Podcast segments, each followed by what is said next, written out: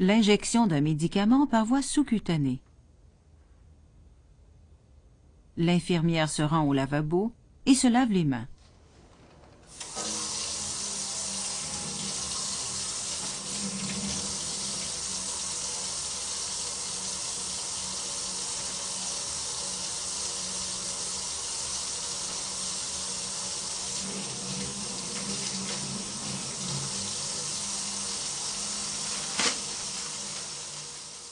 Pour assurer la continuité de cette mesure d'asepsie, elle prend soin d'utiliser du papier pour fermer les robinets. L'insuline régulière est limpide. Il s'agit bien du bon médicament et la dose prescrite est adéquate pour Madame Tanguay.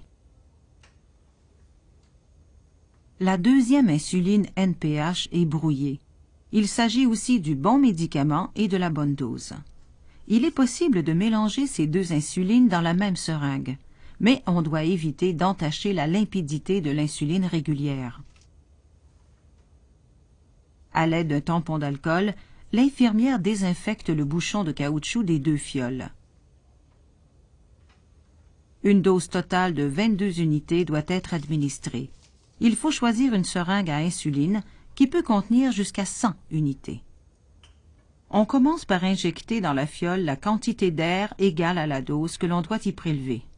Ensuite, on injecte la quantité d'air égale à la dose qui doit être prélevée de cette insuline régulière.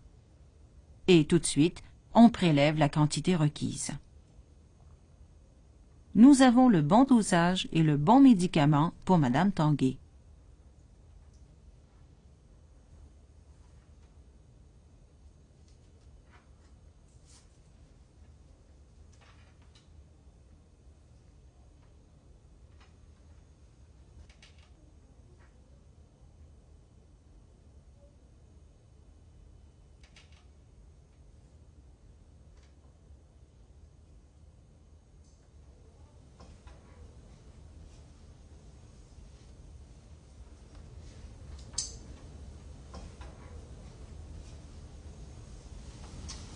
Je regarde avec nous.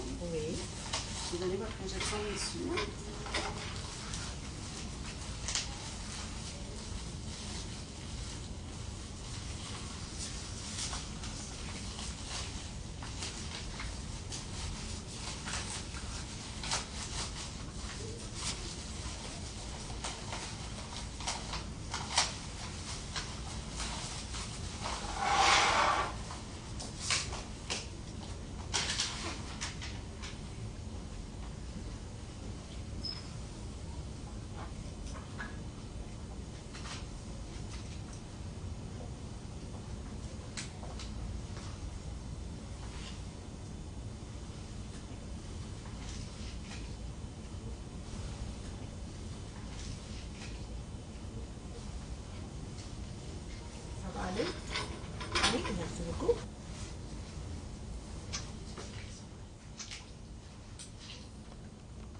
Finalement, l'infirmière revient au chariot pour inscrire dans le registre que le médicament a bien été administré.